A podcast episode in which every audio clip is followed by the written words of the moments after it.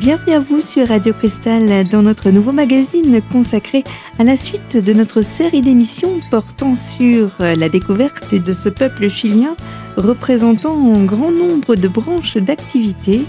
Ils égrènent à travers leurs témoignages leur vision propre de ce pays où de nombreuses inégalités sociales persistent. On retrouve donc quelques-uns de leurs propos illustrant cette fois-ci le malaise qui persiste au cœur de la prise en charge médicale.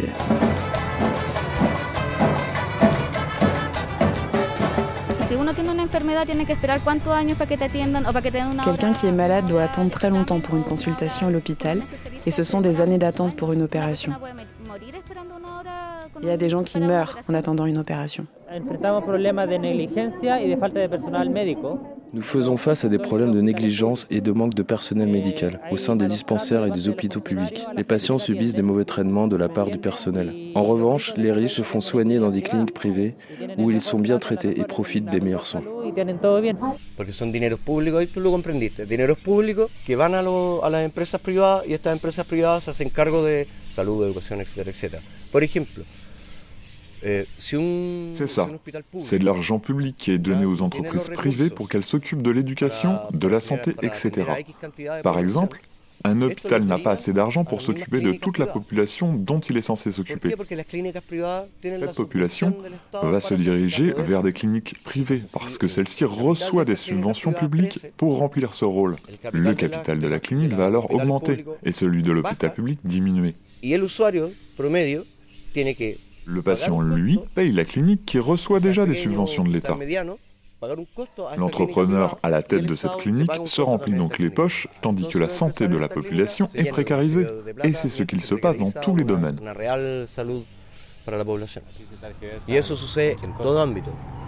Les flics et les gens qui jettent des pierres, en vrai, ce sont les mêmes.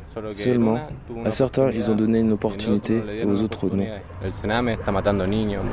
Le Sename, par exemple, il tue des enfants. C'est un centre de rétention pour enfants, pour les enfants qui perdent leurs parents et dont les parents sont en prison. Ceux qui se retrouvent seuls dans la vie.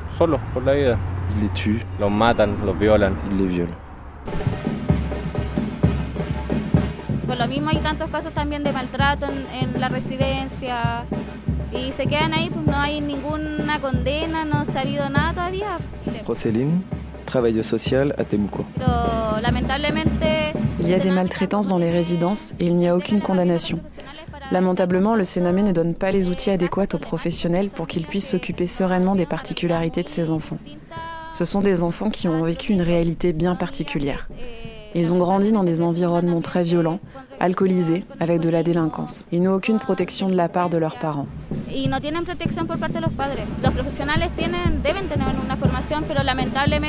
Les professionnels doivent avoir une formation, mais malheureusement, l'État ne prend pas cela en charge. Les fondations qui font partie du Sénamé ne sont pas des organismes étatiques. Très peu d'entre elles dépendent de l'État. Elles voient donc les enfants comme une source d'argent. Ils pensent au profit, donc ne prennent pas en charge la formation des professionnels où ils le font mal. Ces derniers ne sont pas prêts pour des situations de crise et eux-mêmes finissent en burn-out. C'est pour cela que les professionnels des programmes Sename sont en rotation permanente.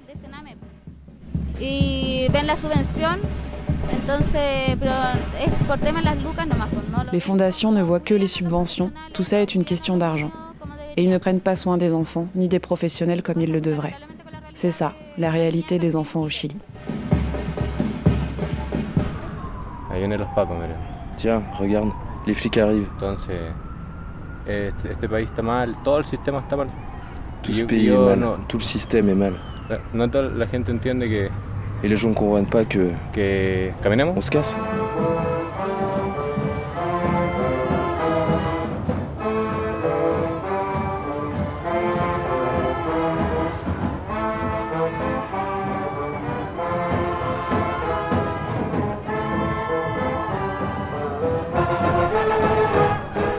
d'algún modo se estructura a partir de esta. D'une certaine manière, tout ce système se structure autour de l'AFP, qui leur permet de faire leur business avec l'argent des Chiliens.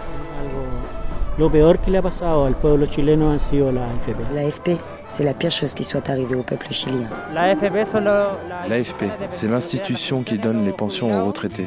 Mais ici, ce sont des sommes dérisoires.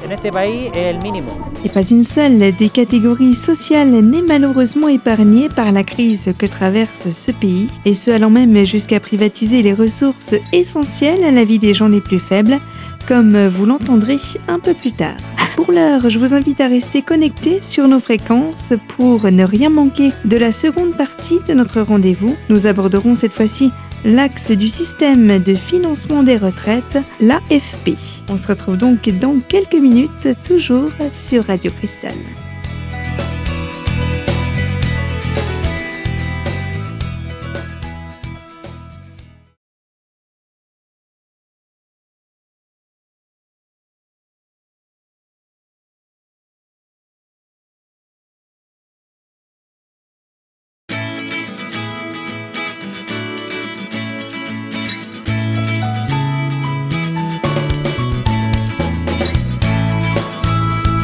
De retour sur les ondes de votre radio locale, Radio Cristal, pour la suite de notre rendez-vous consacré au Chili, pays où la population proteste contre les inégalités et injustices de leur système global. Un autre exemple venant donc étayer cette problématique, on nous présente ici celui du financement du système de retraite, qui lui aussi connaît de nombreuses failles, comme vous allez pouvoir l'entendre. Nous demandons la fin de ce système de retraite, qui permet à des actionnaires de jouer avec l'argent des travailleurs et de l'investir comme si c'était le leur. S'ils gagnent de l'argent, ils empochent le bénéfice. Rien ne va aux travailleurs. En revanche, s'ils perdent de l'argent, c'est le travailleur qui subit cette perte au moment de prendre sa retraite, malgré toutes ces années passées à cotiser. Ce sont des années de cotisation qui signifient une pension de misère, 80 000 pesos, auquel tu rajoutes une allocation d'État de 120 000 pesos, et avec 200 000 pesos, tu ne fais rien. Rien. Rien que le logement, c'est 300 000 pesos.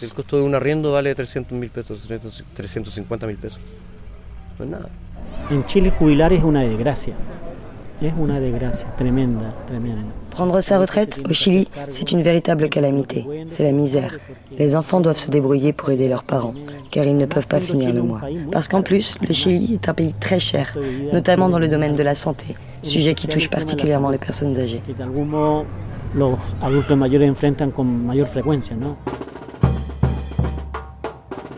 Bien ese problema se da acá en Ancud, eh, no dista mucho de la realidad de todo Chile. De Arica a Punta Arenas, Chile tiene la misma dificultad por Ce qui se passe ici à Ancud nous enseigne beaucoup de ce qui se passe dans tout le Chili. D'Arica à Punta Arenas, le Chili a les mêmes difficultés à cause d'un gouvernement et d'un État néolibéral qui font du profit en faveur de l'entrepreneur et du capital. Ceux qui ont le plus de richesses et qui sont les moins nombreux. Ce sont eux qui font du profit et du bénéfice avec nos ressources. Et à nous, le peuple, rien ne nous revient.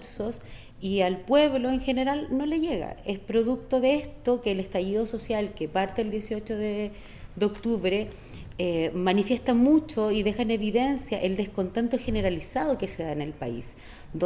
C'est pour cela que l'estallido du 18 octobre a éclaté. Il démontre le mécontentement énorme qu'il y a dans le pays. Un pays où 90% des gens souffrent de ne pas avoir assez d'argent pour se payer à manger. Le Chilien moyen ne gagne pas assez pour acheter sa nourriture pour les 30 jours qu'il y a dans un mois. À partir du 20 du mois, il commence à s'endetter auprès des grandes entreprises et il finit par être endetté éternellement. Il ne peut pas s'extraire de ses dettes et avoir une vie de qualité. En plus, l'État ne fait pas son boulot d'éduquer les gens, ce qui lui assure une population facile à opprimer, facile à calmer avec des petits avantages. Sumado a eso, eh, el Estado no se hace cargo de educar bien a su población, además de tener gente ignorante, fácil de oprimir.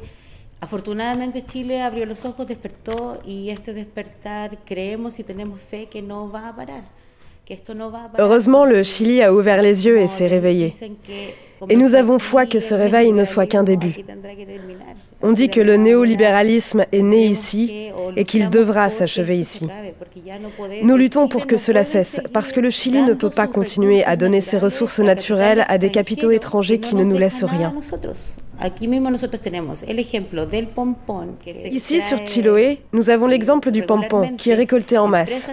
Des compagnies minières qui veulent s'installer sur l'île et qui vont extraire en dévastant la forêt primaire. Et comme vous avez pu le constater, une grande emprise de l'État persiste sur la population où rien n'est acquis, ni même leurs propres ressources exportées de ce fait vers d'autres pays. Dans la troisième et dernière partie de ce rendez-vous, il sera question des problèmes de ressources naturelles que rencontrent les habitants. Alors surtout restez bien branchés aux fréquences de Radio Cristal, votre radio locale, pour ne rien manquer de la suite de ce magazine.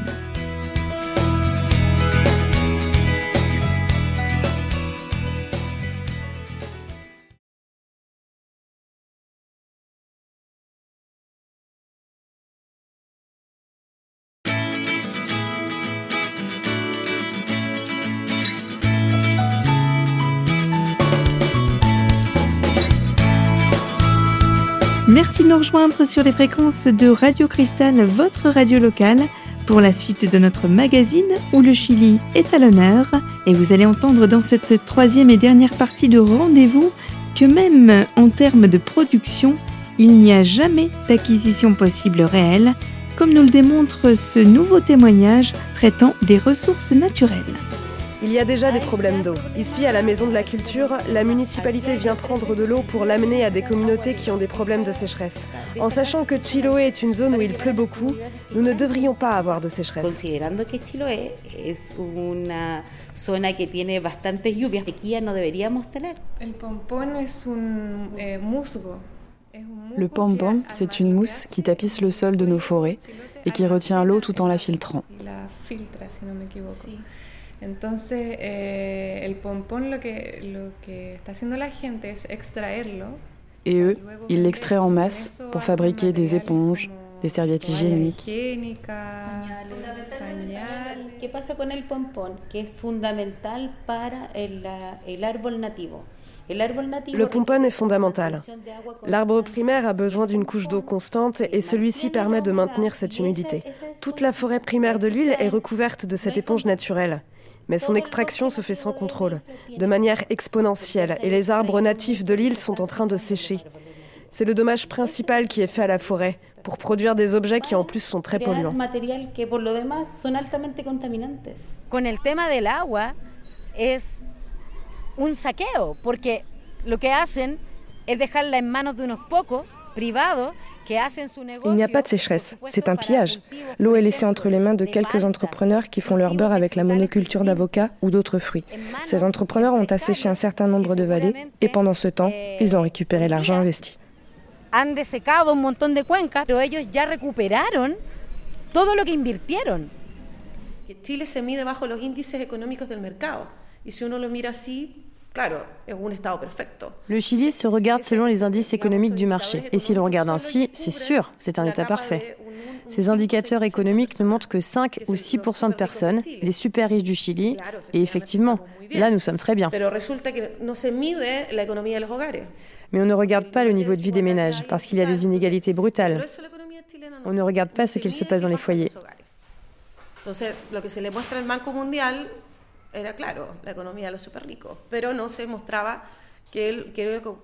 Ce que montre la Banque mondiale, c'est que oui, le Chili est super riche, mais personne ne regarde ce qu'il se passe pour les ménages, pour les gens, en matière d'éducation publique, de santé publique, d'accès au logement et, et pour les droits fondamentaux tels que l'eau. La privatisation de l'eau a généré de grandes sécheresses et les gens n'obtiennent finalement rien du modèle économique, seulement des dépenses, parce que tout est privatisé. Y la gente no obtiene finalmente del modelo nada, solo costos, porque todo está privatizado. Toda esta desigualdad, todo este acaparamiento salvaje de recursos genera que hayan Toute cette inégalité, tout cet accaparement sauvage de ressources génère le fait que quelques-uns concentrent toutes les richesses tandis que les autres se contentent du ruissellement. La loi du ruissellement, c'est cela. Tu ne peux profiter que de la goutte qui ruisselle jusqu'à toi. Tout le reste est confisqué et les lois sont faites pour que les grandes entreprises bénéficient des ressources qui, en réalité, sont à l'ensemble du peuple chilien.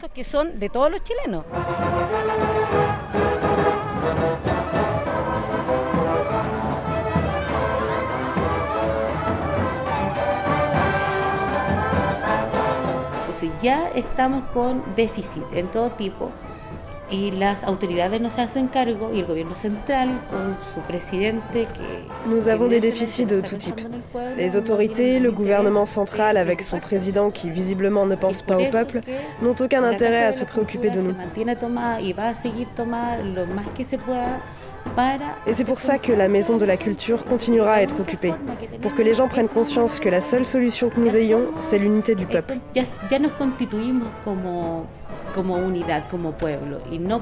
Nous nous sommes déjà constitués comme entité et nous ne pouvons pas laisser échapper cette possibilité de faire pression sur l'État pour qu'il réponde à nos préoccupations.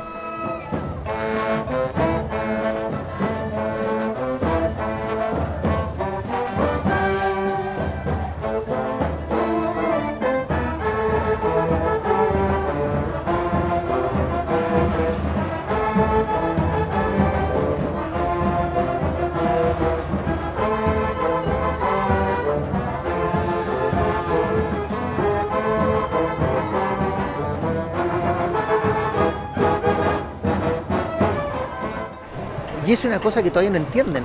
Este gobierno todavía no entiende qué es lo que pasa en este país. Ils ne comprennent toujours pas. Le gouvernement ne comprend toujours pas ce qu'il se passe dans ce pays. Il se couvre les yeux et il ne veut pas comprendre. C'est ça le plus impressionnant. Ils ne veulent pas passer la main. Ils ne veulent pas lâcher le néolibéralisme. Et ceci va continuer. En mars, ce sera pire. Mars arrive très fort. Ça ne s'arrêtera pas. Et il reste deux ans à Pinira. Ça va être deux ans terribles pour ce gouvernement. Finalement, on peut assister à un certain réveil de la population qui, en s'unissant ensemble, tente de mettre fin à un système oppressant. Ce mouvement populaire, vous le verrez, n'est pas prêt de s'arrêter. Nous comprendrons de quelle manière celui-ci s'enracine lors de notre prochain rendez-vous sur Radio Cristal. Et si vous souhaitez d'ores et déjà entendre ou redécouvrir ce numéro consacré au Chili, je vous rappelle qu'il est d'ores et déjà disponible en podcast sur notre site internet. Merci de rester fidèle à nos fréquences. Je vous retrouve avec grand plaisir très prochainement. Je vous dis donc à très vite dans la radio au cœur des Vosges.